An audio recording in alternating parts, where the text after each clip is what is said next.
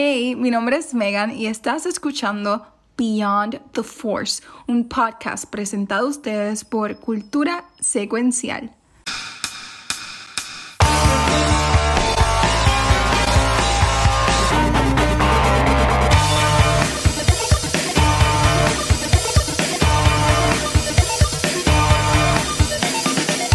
Buenas tardes a todas. ¿Cómo están? ¿La están pasando bien? Yo los siento como que están cansados. ¿La están pasando bien? Gracias. Saludos a todas y todos. Eh, yo soy el doctor Pedro Valle Javier del Guirri Campot eh, y tengo el gran, gran placer de compartir con el mejor de Star Wars en español. Nos lo te voy a presentar rapidito. Megan Lu García, Megan. Saludos. Eh, Rafael Guzmán Saludos. y Luis Ángel Rodríguez, mejor conocido como el Watcher, Luis. Buenas tardes a todo el mundo, gracias por estar aquí. Y pues Gabriel no pudo estar con nosotros, así que, y no tuve break de quitarlo de la presentación, así que está bien. Este, bienvenidos a este, este panel. Eh, vamos a hablar un poquito sobre la mitología y Star Wars. Eh, queremos que esto sea bien relax. Si tienen dudas o preguntas, o si quieren dar un comentario, hay un micrófono ahí, que simplemente se pueden parar y hacer la pregunta que quieran. Eh, y nada, vamos a arrancar. Bueno, eh, si están aquí son porque, es porque son fanáticos de Star Wars, excepto alguien que está vestido de, de Star Trek, que también es de micro. eh, pero- aquí. Estamos La en verdad- minoría aquí. La verdad es que la estoy contigo también, pero. Este, como ustedes saben, eh, Star Wars tiene muchas influencias de, de muchas cosas de cultura popular. George Lucas era una esponja de, de muchos o temas. Es bastante conocido, por ejemplo, que eh, fue influenciado por las películas japonesas como Hidden Fortress y otras películas. Y también que tiene, está bien influenciado por los, los serials de, del principio del siglo XX, ese formato de, hacer episodios y el opening scroll y todo, pues eso, eso es algo que se ha estudiado mucho y yo creo que todos ustedes saben y conocen sobre esto. Quizás no conocen eh, este detalle. Eh, eh, una de las mayores influencias que tiene Star Wars es la teoría creo que se llama The Hero with a Thousand Faces. ¿Quién era Joseph Campbell? Pues Joseph Campbell era un estudioso de mitología y él propone en este libro un- una teoría que es bien interesante. Él propone que todas las mitologías del mundo provienen del mismo sitio. Eh, todas las mitologías, no importa de qué país, de, eh, qué región del mundo se encuentren, vienen del mismo sitio. Lucas le encantaba esa, eh, esa teoría que vamos a de ella ya, eh, y bien bien eh, eh, tanto que él decía que Joseph Campbell fue su Yoda, he's my Yoda. Ellos eventualmente se conocieron porque un amigo en común los puso en, en contacto eh, y Joseph Campbell le pidió, él nunca había visto Star Wars y le pidió ver Star Wars y George dijo, ah, pues vamos a ver en Hope. No, no, yo quiero ver las tres. Y él se sentó a ver las tres películas corridas y segundo George Lucas fue la primera persona que se vio, se sentó a ver las tres películas una detrás de la otra, corridas, como, como el mito completo. Ok, ¿qué habla Joseph Campbell? Pues Joseph Campbell propone una cosa que se llama el monomito. Bien, lo estoy haciendo bien, bien sencillo porque si no pues, puedo estar aquí esta mañana. Eh, pero el monomito es, la idea del monomito es que hay un, un mito eh, originario que de ahí salen todos los mitos de todas o sea, desde la mitología griega y romana hasta la mitología. Y la, el- la evidencia que él presenta para eso es que todos los mitos tienen cosas que son bien similares. Por ejemplo, el concepto del, del diluvio que inunda el mundo está presente desde la mitología cristiana, la mitología taína, eh, mitología suramericana. Eh, eh, eh, ese concepto está presente en casi todas las mitologías del mundo. Además de eso, la mayoría de las mitologías tienen un héroe, lo que él llama héroe mítico. Y aquí es, eh, es de las cosas que George Lucas usa para enganchar eh, este, la mitología en Star Wars es ese concepto del héroe, el héroe mítico. El héroe mítico viene desde de héroes como eh, eh, Ulises o, o de la mitología griega y romana, hasta Harry Potter. Eh, todos tienen este mismo elemento del, del héroe mítico. ¿Qué hace un héroe mítico? Pues, pues tiene varias cosas, varios detalles. Entre ellas, pues es una persona que al principio de la aventura desconoce totalmente de dónde viene, desconoce su pasado, muchas veces es huérfano. Eh, Harry Potter, por ejemplo, como ustedes conocen, o Luke, eh, desconoce que es un, una persona especial y que tiene un poder especial o tiene conoce tiene un poder que tiene poder que pueda hacer algo para cambiar el mundo para el bien. Tienen que pasar por un viaje que, que tiene los pasos que se le llama el Hero's Quest o la aventura del héroe mítico. Eh, aquí lo tienen, vamos a hablar de poquito cuando hablemos de Luke, pero bien, bien rápido. Eh, esta persona piensa en un mundo que es totalmente ordinario, lo llaman a la aventura, hay, hay algo que le dice, esta es la aventura que tienes que hacer. Primero dice que no, después se encuentra con mentor y empieza la aventura y pues tiene un proceso que lleva a hacerlo a un, convertirlo en un héroe y mejorar el, mundo. Star Wars, como ustedes saben, pues es, es, creado para ser un mito contemporáneo. Esa era la idea de George Lucas, crear un mito para el siglo XX. Un mito que en vez de ser con griegos y romanos, pues es con lightsabers y con, con naves espaciales. En Star Wars. Bueno, como había mencio mencionado Pete, en la historia de Star Wars, inicialmente, cuando Joseph Campbell se sienta a ver estas películas y él determina, mira, sí, ustedes están cumpliendo con lo que es el mito y estos son todos los pasos del mito, que fue el slide que vieron del el ciclo del mito del héroe.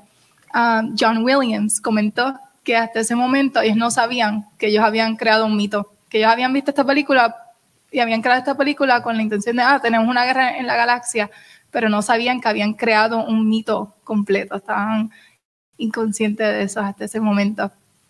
Entonces Luke Skywalker, que es el primer paso en el mito, es nuestro héroe. Luke Skywalker tiene las cualidades de un héroe dentro del mito y inicialmente lo vemos con ese deseo que tiene de salir de Tatooine. Él tiene un deseo de ver más allá y él representa ese héroe. Ahí tanto. Lo vamos a seguir así. Sí, sí. Bueno, estoy un poco nervioso. Yo no estoy acostumbrado a hacer este tipo de cosas, pero vamos estoy acostumbrado a la cámara. Pero anyway, No tienes que mundo, mundo ordinario. este, qué más ordinario que Tatooine y, y, y la, y, y el Sand, un mundo que es- no hay ni no hay colores, solamente eh, es frío como Anakin, que odia la, la- la arena porque es Y no le gusta tampoco la arena.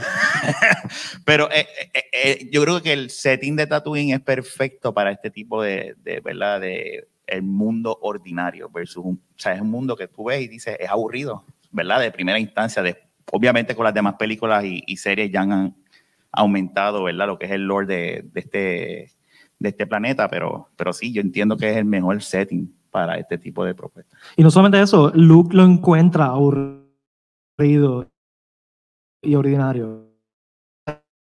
Eso es lo. Eh, como la cita que esta presentación, cuando Luke le prensa, le, estamos, estamos en el trasero del mundo, del, universo. O sea, estamos en un sitio no importa un pepino. Este, y eso es lo importante, que para Luke es un mundo pues aburrido y totalmente ordinario, no tiene nada Ay, de aquí en estos proyectitos. Este, básicamente, en cuanto a lo que es el llamado a la aventura, todo héroe tiene esto. Por ejemplo, si te encanta, como mencionó Pete, Harry Potter, pues cuando Hagrid toca la puerta, que la tumba y entra con el bizcocho bien lindo de cumpleaños.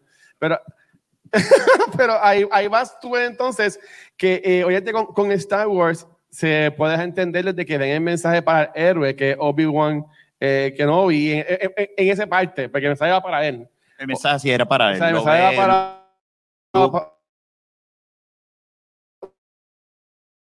Para Obi-Wan. Obviamente, ahí pues, usted se especializan distintos, pues yo diría que ese llamado a la aventura más es como, no es forzado, pero tampoco no es como que, ah, él, él era el chosen one, Sí. como pensaban que era Anakin en un, en un momento. Y, y muchas veces el héroe mítico es un héroe porque lo obligan a. Si recuerdan a Frodo en, lo- en- en Lord of the Rings, Frodo no quiere ser un héroe. Ajá. A Frodo lo- lo- el momento lo obliga a, a, a- a step up to the plate y ser un héroe. Lo mismo pasa con Luke. O sea, Luke se encuentra con dos mensajeros, con C-3PO y Arturito, y como dice Guacho, no es que necesariamente le están llamando a él, pero eh, la aventura lo está llamando en ese momento. Sí, y, y ahí eso es como que mucho chance, porque sí, eh, eh, Obi-Wan llega bailando así, wow, para asustar a los tipos.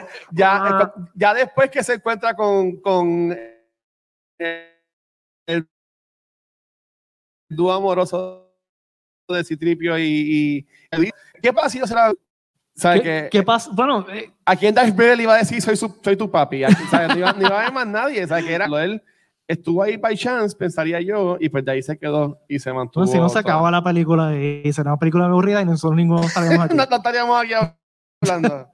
Exacto. Pero ok, este, dale, Megan. Hablando de Entonces, en, en este mito, nuestros mensajeros son 3PO y R2D2. Ellos eventualmente son, últimamente son los que llevan el mensaje. Y tenemos a R2, que es el que carga el hologram de Leia, que pues ya vimos, es el llamado a la aventura como tal. El momento que él activa el hologram y reconoce a Leia, no la reconoce, pero la ve y dice, wow, she's beautiful en ese momento es que se activa la aventura, comienza la aventura y pues él va ahora entonces a buscar a Old Ben Kenobi. Y no es por nada, sí, yo creo que todos nosotros si vemos un holograma de Carrie Fisher diciendo que necesitan ayuda, ninguno de nosotros- O cuando dos homies de tu hermana también, ¿sabes? Como que-. Eh, bueno, este. Ok, el hombre descubre. No, yo, yo sigo. De que, de que él es especial. Ok, fine. Aquí veo y veo comenzar que es cuando Luke se pone la, el casco, ¿verdad? Y entonces ahí como que empieza. Ok, pero ¿cuál sería entonces? Explícame. Qué Cuando, malo eres.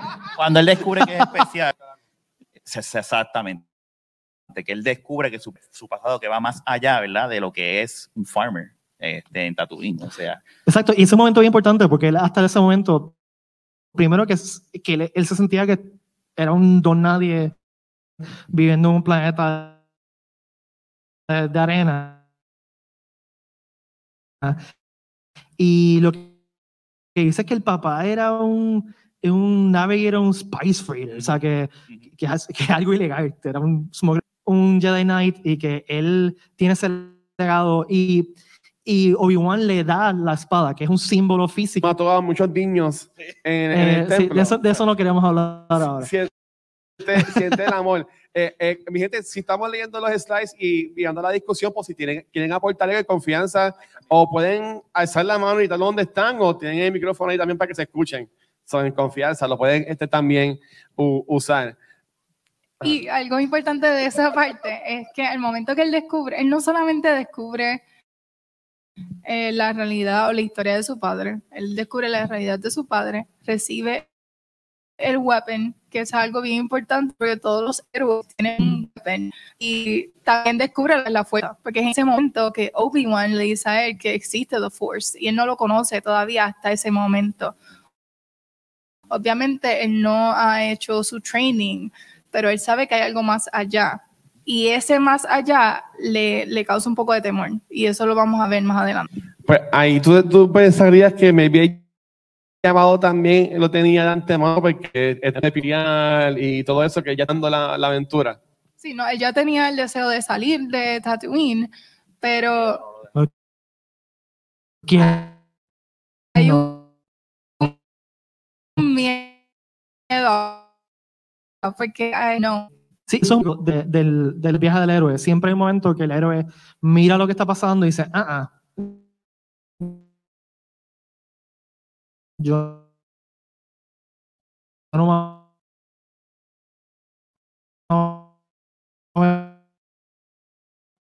me- y, y hay un momento el recha- el rechazo, que él aún queriendo un, A mí también ese, maybe iba y pues, me sacrificaba por ella, pero si es mi hermana, pues maybe que vaya a otro y lo, y lo maneje. Pero más, más también es que, ¿sabes? Mala mía, pero Obi-Wan, el pitch que da Obi-Wan tampoco no es el mejor pitch del mundo de ven a salvar el mundo conmigo, ¿sabes? Como, como que él habla del papá, obviamente nos enteramos que se le está mintiendo, de- no está mintiendo, está guardando información. From a quieres- point of view. eh, exacto, información bastante import- importante, pero que eh, también ese pitch es como que bastante normal. ¿Hay, ¿Alguien más piensa algo sobre lo que es el rechazo cuando él se quiere ir o, o piensan que pues, simplemente estaba llevando la conversación de que no quería estar Sí, y ya? Yo, yo quiero empezar este de- del mentor. Yo, yo, yo, quiero, yo quiero decir, y esto aquí, baby, también pueden ustedes corregirme, para mí que el héroe principal de New Hope, yo he pensado que para mí es Obi-Wan. Para mí que Luke es básicamente que cuando pues, Obi-Wan se va a hanguear con, con Yoda y Chuito en otro lado, pues este, ahí pues, él se queda con, ok, pues todo que yo hacerlo entonces. Porque básicamente a quien está buscando es a Obi-Wan. A- a Ella no le dice, Luke Skywalker, you're my only hope. ¿Sabes? No, ella le está llamando ya más a, a Obi-Wan. So, además de ser el mentor, que yo diría que el mentor de, de Luke es Yoda, no tanto Obi-Wan, pues también se puede hablar. Pero yo diría que el héroe principal, o eh, no el principal, pero el primero que era el héroe en esa película era Obi-Wan y después él se lo pasa. Lo que pasa es que él puede ser un mentor y a la misma vez hacer un acto heroico, que es lo que hace eh, cuando se sacrifica, ¿verdad? Cuando está peleando con Darth Vader. Pero es lo mismo que, que el ejemplo de Lord of the Rings. Gandalf cuando se sacrifica, él es el mentor de, de Frodo, pero él se sacrifica para que ellos puedan seguir con la aventura. Lo Y- mismo hace Obi-Wan. y me encanta que ella mencione a Gandalf, pasa por casi lo mismo, ¿no? Gandalf se sacrifica y vuelve más poderoso que antes, lo mismo que Obi-Wan. Y o sea, es- Exactamente. nuevamente es un héroe, es un- el mentor de un héroe mítico que es algo bastante común que pase. Y le, le dolió entonces cuando Obi-Wan no volvió. Perdón. Obi-Wan no vuelve, como volvió Gandalf. y esta Bueno, sí, vuelve. Con- que- Ay, pero no vuelve con la Ay, ejército a pelear. O sea, él vuelve cuando se acabó la pelea, como Está que bien, estoy no, aquí. Ay, no se fue muy pone, bien, no se pone un rock blanco, tienes razón. Exacto, lo, lo, lo lograste. Pero,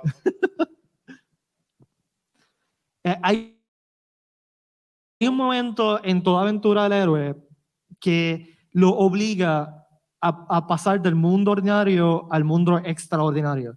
Que, y es el- ese cruce, ese umbral que separa estos dos mundos, ¿no? Es el, el momento donde ya no puede echar para atrás.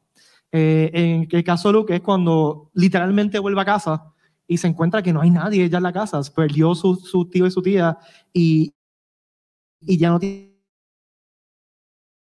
nada en Tatooine a donde vuelve. Él mismo lo dice eh, cuando vuelve nunca. No, y hay veces que el umbral, o en inglés como se le dice, el threshold, puede ser no solamente espiritual, en el caso de él,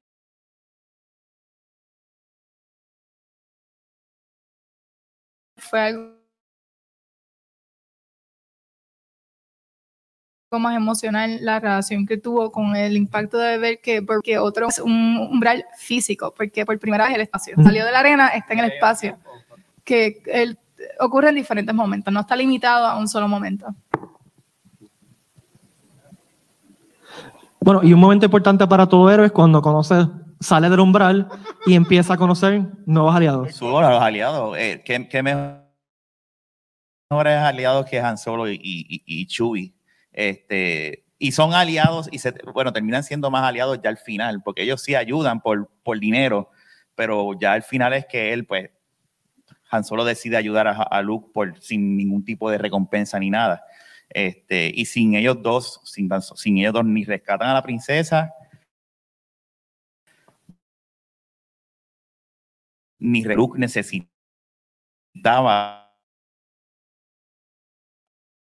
de ellos para poder llegar a la misión Claro. y terminarla. Y hablando de Chewie, quiero ver si ustedes pueden alguna buena impresión de Chewie.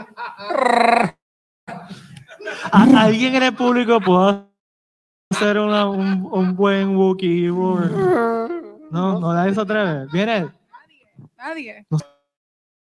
Mario Castañeda yo diría que él sí tenía, pues lo apoyan a como que move forward, la- entonces lo que es la aventura, pues ahí es Han Solo, que básicamente pues el, el que lo lleva, el transporte también y todo eso. Aunque yo digo que Chewie siempre quiso apoyar, más era Han, pues siendo él así de, de, de, de zángano, pero ah, ahí yo diría, no sé si viene ya mismo, pero a mí me encantó que sí, tiene el crew, tiene a Han, tiene a Chewie, pero Leia dice como que mira, yo podía sola, no tienen que venir ustedes, ustedes a salvarme. So, que ta- tantos aliados y en verdad como que terminó en nada. Entonces, y viendo los enemigos que son los, la militar, los militares que más, más fallan en el mundo, porque yo no sé cómo esa gente, no sé qué, no sé qué prueban así, porque ellos no, verdad los peores del mundo. Más que con ese casco, quien, quien puede apuntar. Nosotros relajan en Mandalorian. Sí. Sí, no, no, pero entonces, pero, y, y aquí tú ves porque en, en New Hope se llama estructurado porque estás adentro de la nave, como, eh, los ves a ellos trabajando y eso, y, y a los demás los ves como que en distintas etapas.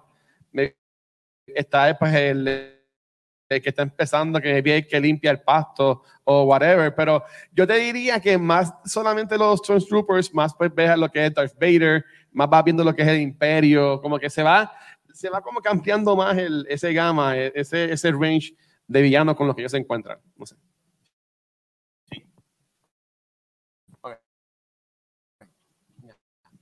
Una vez se encuentra con, con los enemigos, pues es un momento que le hace empezar la aventura.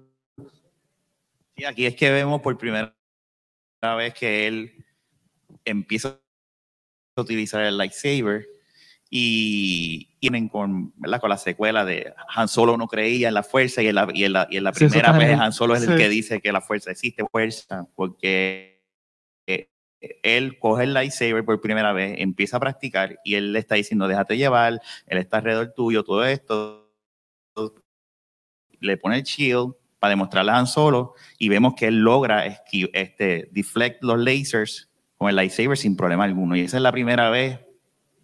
Bueno, no es la primera vez, porque lo primero es el Bueno, pero es la primera vez que Luke, que Luke siente la sí, fuerza. exactamente. Eh, una, una parte que es bien interesante que Star Wars usa mucho de- del ciclo del, del hermético es el descenso al mundo subterráneo, al underworld. Esto pasa en A New Hope cua- el- cuando el Death Star se convierte como un mundo subterráneo tecnológico, pero vuelve a pasar de nuevo también en Empire Strikes Back cuando Luke literalmente va a una cueva debajo de un árbol en Tatooine y pasa nuevamente en la trilogía nueva cuando Rey va también baja a un mundo subterráneo. Eh, o sea que es un tropo que le gusta mucho Star Wars, conocimiento. No, y también, yo sé que no está aquí incluido, pero Ezra, Virg- um, Ezra Exacto, también sí. pasa por esa experiencia cuando entra en, en el in-between y, y específicamente cuando escucha a Chirrut en algún momento, no sé si se acuerdan de eso en Rebels, pero él también pasa por ese momento. Yo sé que no estamos hablando de Ezra, pero yo me la espero que saquen a Ahsoka. No, no vamos a hablar de eso. Entonces también otra parte importante del, del, eh, del, del viaje de, del, del hermético es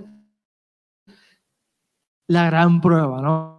¿No? Y en A New Hope ahí ellos esperaban, pero eso es otro, otro cuento, una, una cuestión que creo que a todos amamos de que Ese es no- otro panel. Sí, e- ella no es una, no es una damsel in distress, o sea, ella toma el control inmediatamente. Y también, pues, el, el, el montarse una nave por primera vez y, y explotar el Death Star. O sea, eh, recuerden, esto es una cosa que, que much- no- nosotros no pensamos tanto porque Star Wars es parte, parte de nosotros, pero Luke es un chamaquito hillbilly que vive en, en un planeta hecho de, de, de- arena, que de repente le dan equipo eh, militar, o sea, se monta un- una nave militar y le dicen, mira, tienes que explotar eso. O sea, que eso está bien duro.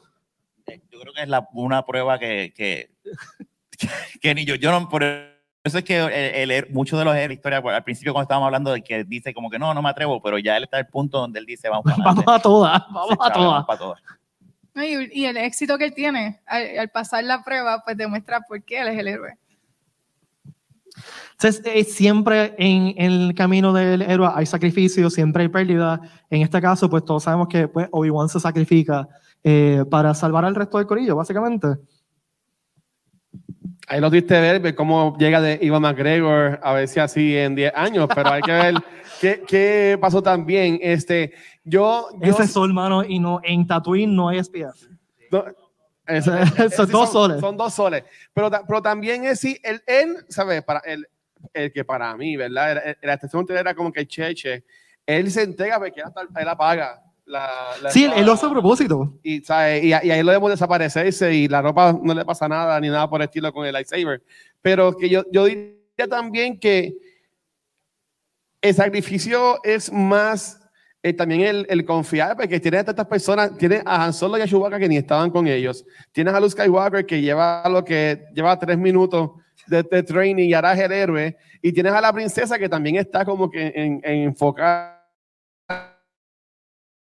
y en, en su viaje, que también él, él se pudo haber dicho, ok, voy a pagar la y esta gente no se acaba todo, que el sacrificio de, pues, de cómo se soltar el control. Una cosa que también podemos hacer un para algún día. ¿Cuánto tiempo estuvo Luke de entrenamiento? Cinco horas de entrenamiento. Ay, y después lo puedes ver que cuando, ¿sabes? El tipo está quejón que ella prefiere morirse antes de seguirlo escuchando quejarse. ¿Sabes? Que a él nadie le entrenó. A él nadie le Sí, yo entrenó. lo hace Bueno, a la vuelta, uno de los, otro de los eventos importantes o archetypes que establece um, Joseph Campbell es el regresar con algún conocimiento y sabiduría. En el caso de Annie Hope, Pues sería básicamente los planes. Al, al ya al ellos rescatar a la princesa, es que adquieren los planes de cómo destruir esta arma mortal que es el Death Star. Sin haber rescatado y haber tenido esos planes, pues la rebelión se hubiese acabado. Se acaba la película ahí. sí, aquí la, la vuelta de, con- de- es un conocimiento literal. O sea, un- una, una pieza.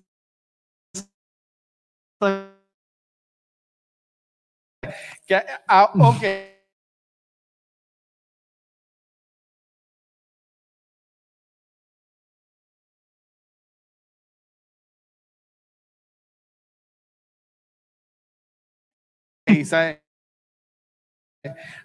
Aquí conecta es que Básicamente Conecta con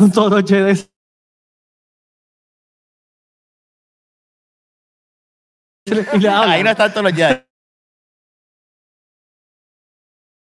Y aquí está el Obi-Wan. Eh, la computadora y se deja llevar y usa la fuerza y destruye la. ok. Y se- Bueno, Pero el chamaquito Hillbilly de Y entonces empieza realmente a como empieza un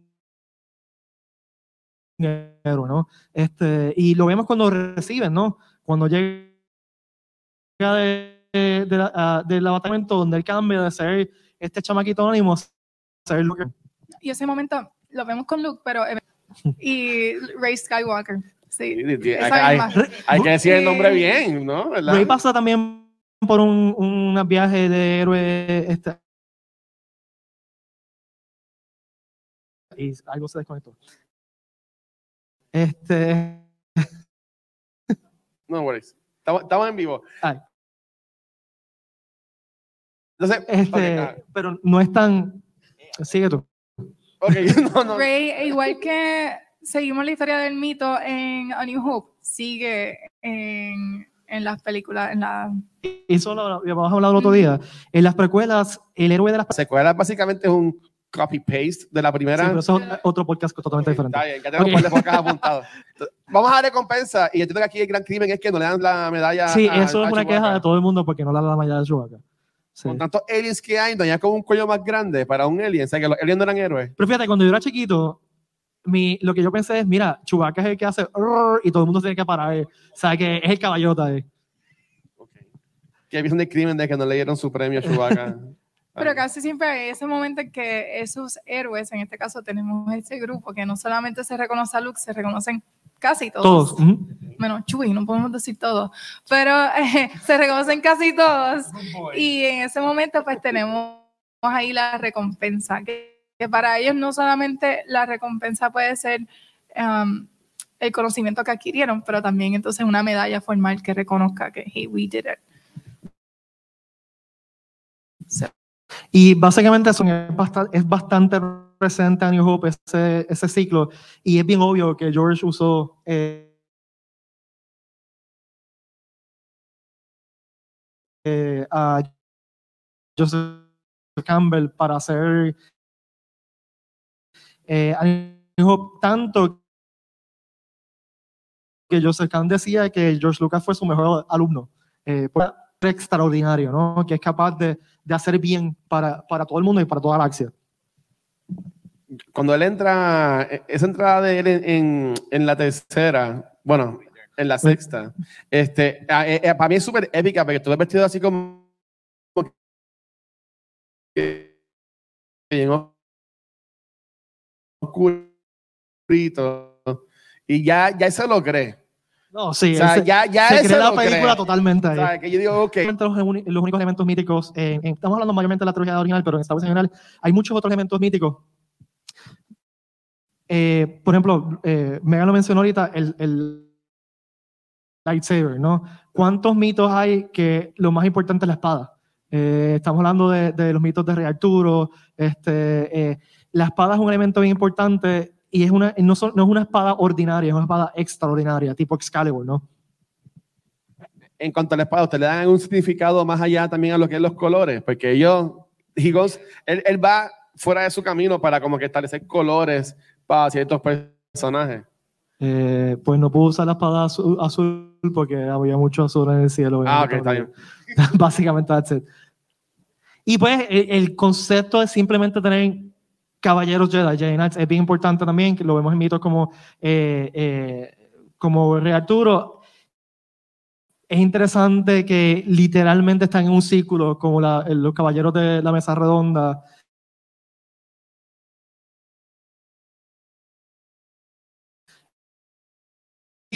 el enfoque es allá, pero también con, los con los Jedi Knights es eh, ver cómo el, el poder que le, que le entrega. Sí, ellos son héroes, que tuvo Luke Skywalker también. Por ahí también tú, tú podrías ver cómo el héroe se, se, se daña. Así como ahorita vimos que el héroe, pues, cuando se convierte en ser extraordinario, también vemos ahí como esa avaricia también lo, lo, lo chava un poco. Porque para mí que ese es el downfall de los, de los Jedi. Y pasa que para cuando viene Luke, en los Jedi Code y no sé si está incluido el Jedi Council, pero el Jedi Council, que hay algo mítico en ese aspecto en cuanto al número, la cantidad de Council. El Council, el council son 12, si no me equivoco. Habían 12 apóstoles y también um, en la mitología griega son 12 dioses del Olimpo. El número 12 en la mitología es muy importante. Y son 12 pasos en el, en el quest del héroe. Eh, exacto, so, ese número es muy importante en la mitología y en, en Star Wars lo aceptan como tal. Bueno, y el código Jedi está loosely based en el confucianismo. Eh, este concepto de, de dejar como que dejar todo ir y de, y de go with the flow es, es bien, bien característico. Mitológico más importante de Star Wars la fuerza. Y la fuerza es literalmente un concepto de deidad donde le quitas todo lo que sea como personalidad, ¿no? Eh, le quitas todo, eh, es un Dios que no, que no tiene ni forma, ni for, es simplemente un concepto bien etéreo de lo que sería un- una deidad, ¿no? Sí, sí, no contamos los midichlorians. En cuenta. Na- nadie, Mentira. no, eh, ¿me di qué? contarlo porque si él los pone en la historia de la película, porque sí. él puede molestar. Ustedes saben que aquí, yo, además que sabe de Star Wars, soy supuestamente yo. Y bueno, hoy que estamos en Viernes Santo, eh, es importante mencionar que se repite en Star Wars el tropo que es bastante común en la mitología de la concepción inmaculada. ¿Alguien quiere hablar de eso? No sea Bueno. yo. Um, como sabemos, Shmi fue. I don't know how to word it though.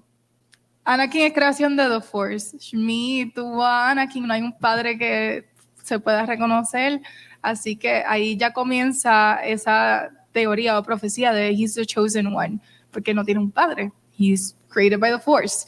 Y esa película en específico, Phantom Menace, es una de mis favoritas. Yo sé que es controversial, pero esa Yo es una de mis películas favoritas. Y en esa película expanden un poquito lo que es la idea de la fuerza, porque le, le dan un aspecto ya más científico versus las originales que le dan un aspecto espiritual a la fuerza. Cuando de momento nos mencionan los midichlorians, rompen un poco con eso, um, ya dándonos una explicación a de, de dónde proviene esa fuerza, que tanta ah, especulación había en tiempos anteriores. So, um, yeah, eso es Anakin. A mí yo prefiero cuando no, obviamente, no están los midichlorians, pero es lo que es, ya eso es canon y, y, pues, y hay que bregar por lo que hay. Ustedes no saben la teoría de que Waro es el papá de Anakin. Eh, me, la y- acabo, me la y- acabo de inventar, si no sabía. acabo de siguiendo con la conversación. bueno, Ah. eh, esto es básicamente lo que queríamos presentar. Eh, gracias por el tiempo, pero nos gustaría que si tienen alguna duda, pregunta, número de lotería, receta de galletitas, lo que quieran compartir, eh, pasen por aquí y nos gustaría tener una conversación con ustedes. Sí, confianza.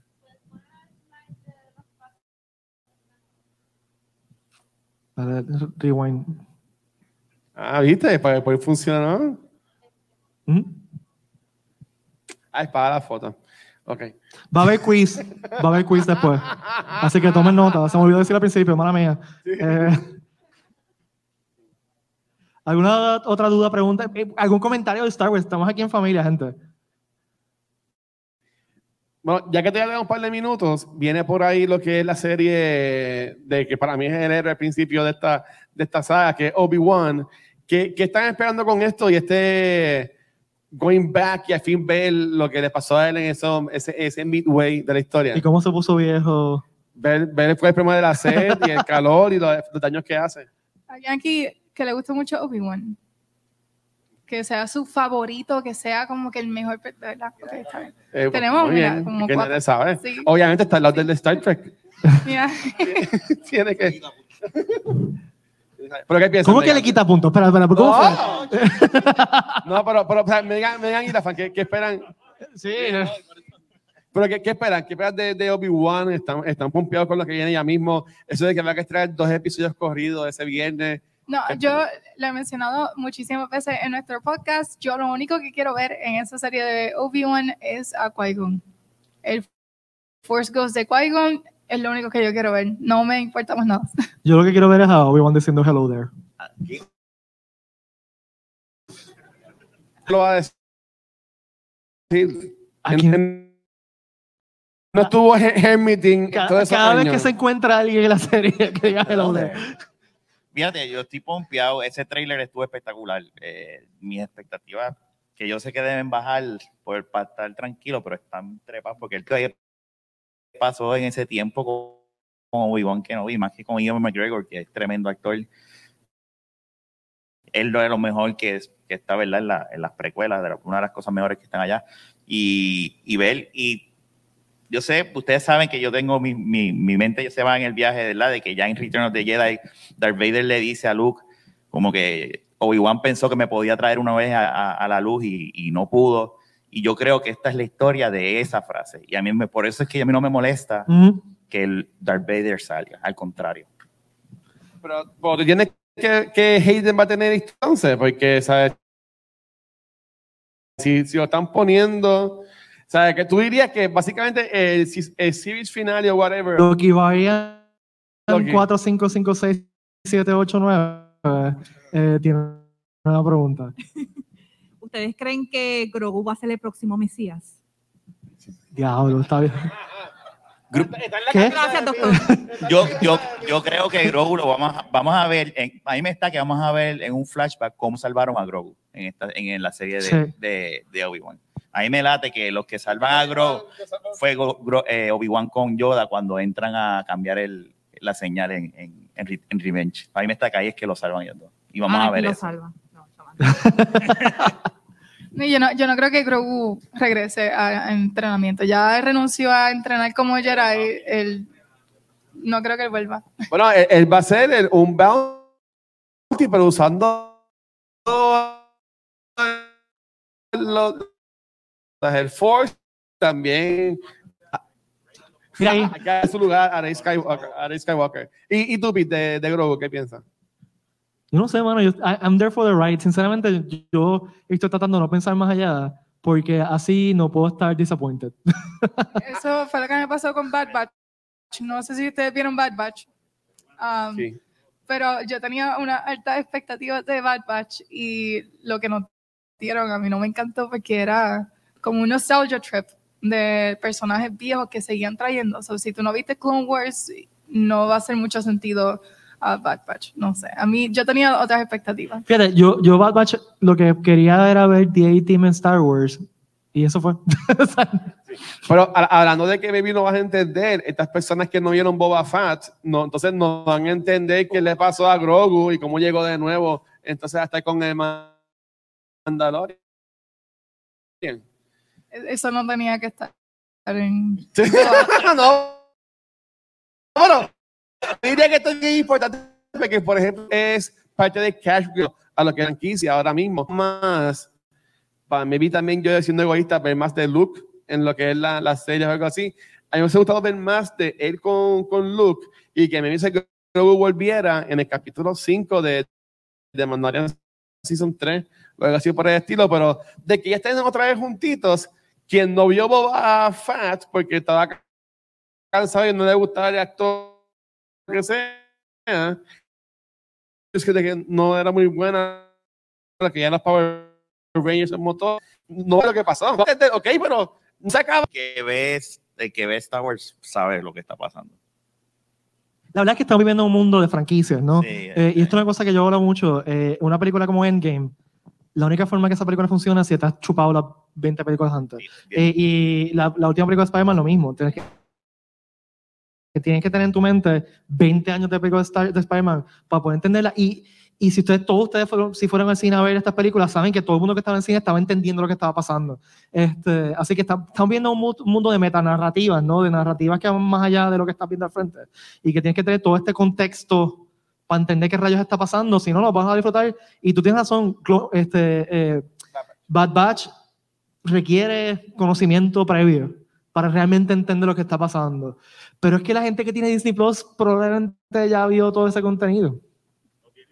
Exacto. El que va a ver Bad Batch es que es porque ya vio Clone Wars. Este, sí van a ver gente nueva y van a ver y, lo que y esa gente nueva si les gustó va, va a buscar como tú bien dijiste. O maybe Bad Batch los inspira, entonces a que busquen Clone Wars, Exacto, que busquen, exacto. busquen Eh, Rebels y Eh, estamos viendo un mundo de metanarrativas. Todo se conecta con todo. Así que, pues, Y cuando vamos a ver Omega en live action. Yo, pensé que íbamos a ver Omega en, en Boba Fett y no salió. Y si no salía ahí, yo creo que jamás va a salir Omega live action. yo creo que puede salir en un momento. Sinceramente, Con la- conociendo a Disney. Con la cara de Temuera Morrison. ¿Te imaginas? Con, no a no, te Morrison con una peluca. Para Morrison con el pelo rubio y la con peluca. una peluca, mano. Con el DAG también. Bien así, sexy. que usa Disney. Bien chévere. No, no me interesa. No, no quiero ver eso. Ahora deja- los dejamos con esa, esa idea. Este- Sí, el,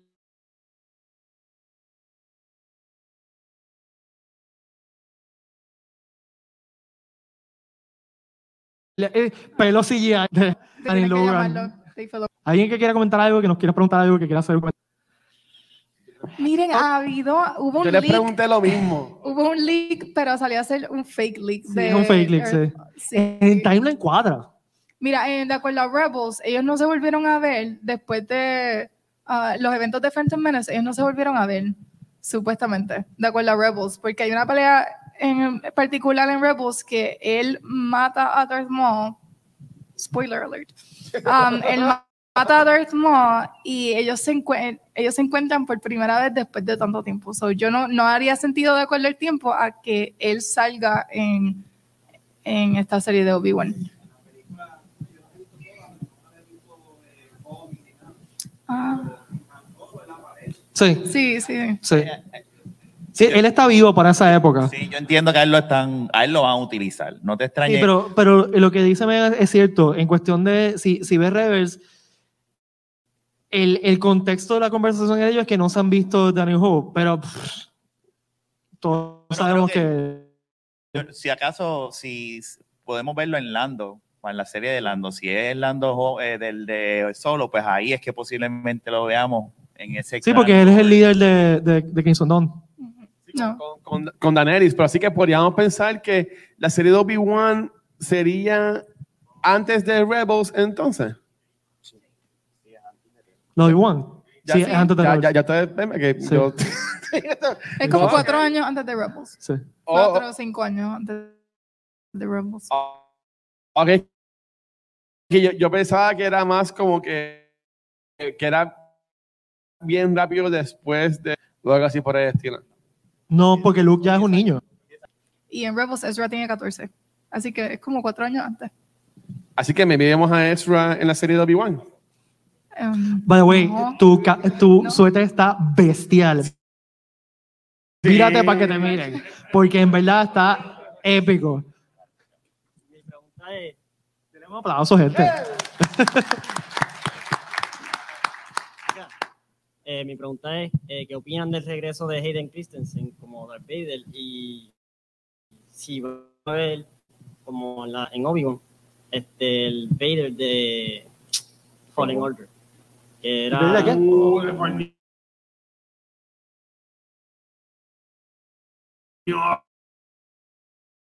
Ese era.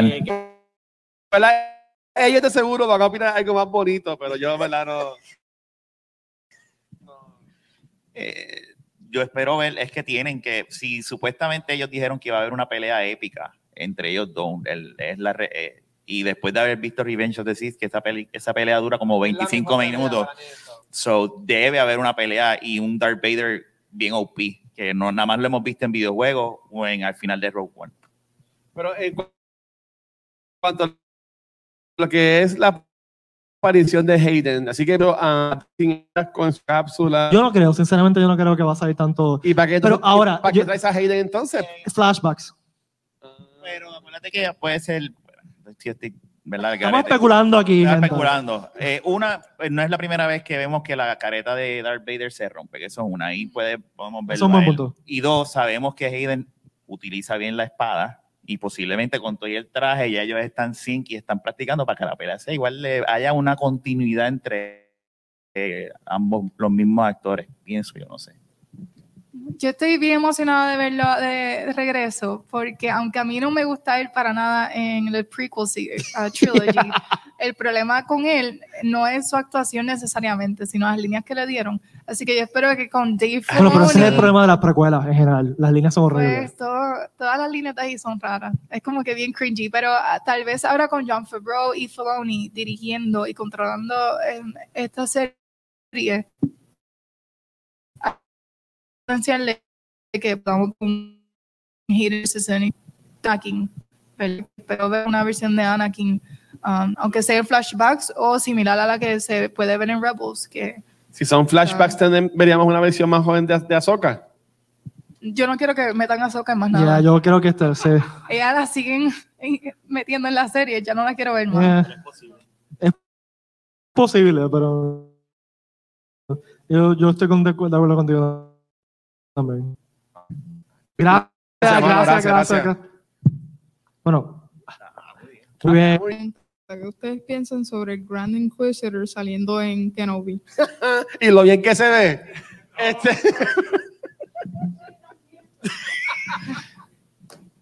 Mira, nosotros hablamos de eso en el podcast, en uno de los episodios pasados de que hicimos un reaction del trailer.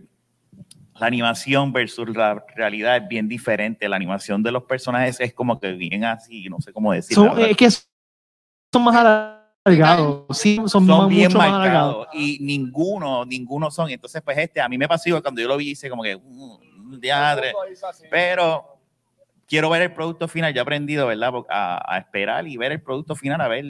Puede ser que sea una porquería, como puede ser que yo diga, ya, ya, se me olvidó el personaje de los muñequitos. Pero sí, sí, sí, esto sí contigo. Lo bueno es que tienen un buen actor, al que lo va a interpretar y también parece que va a salir mucho el personaje, porque le han dado bastante énfasis. Sí, ese día la de, la de make-up no fue.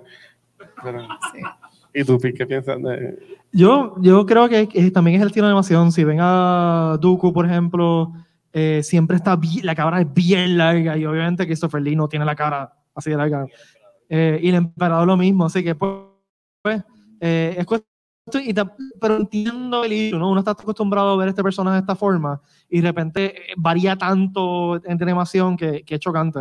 Y más que hemos tenido ejemplos como Cat Bane, que yo sé que a alguien aquí no gustó Bane. de- Oye, a mí, me enca- a mí Cat Bane, este, el live action me estuvo perfecto.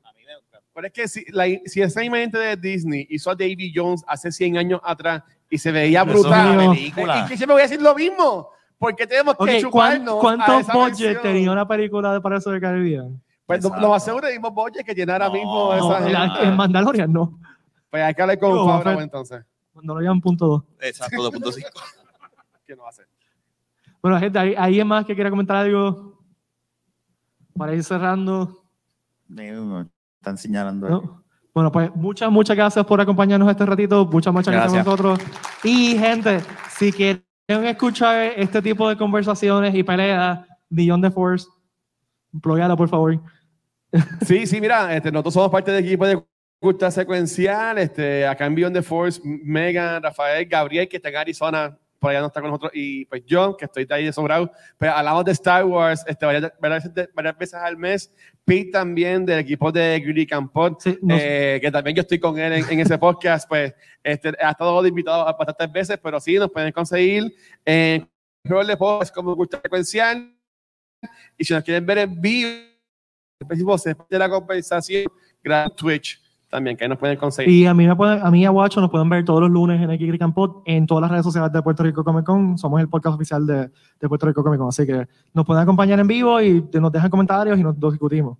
Sí, gente, y el Comic Con, estamos esperando, aunque ahorita quedan un par de horas, recuerden que mañana también hay par de paneles, mañana están los tres Q&As, básicamente corridos de, de Shepard Smith, o me busquen el itinerario para que tengan el día, no se pierden nada.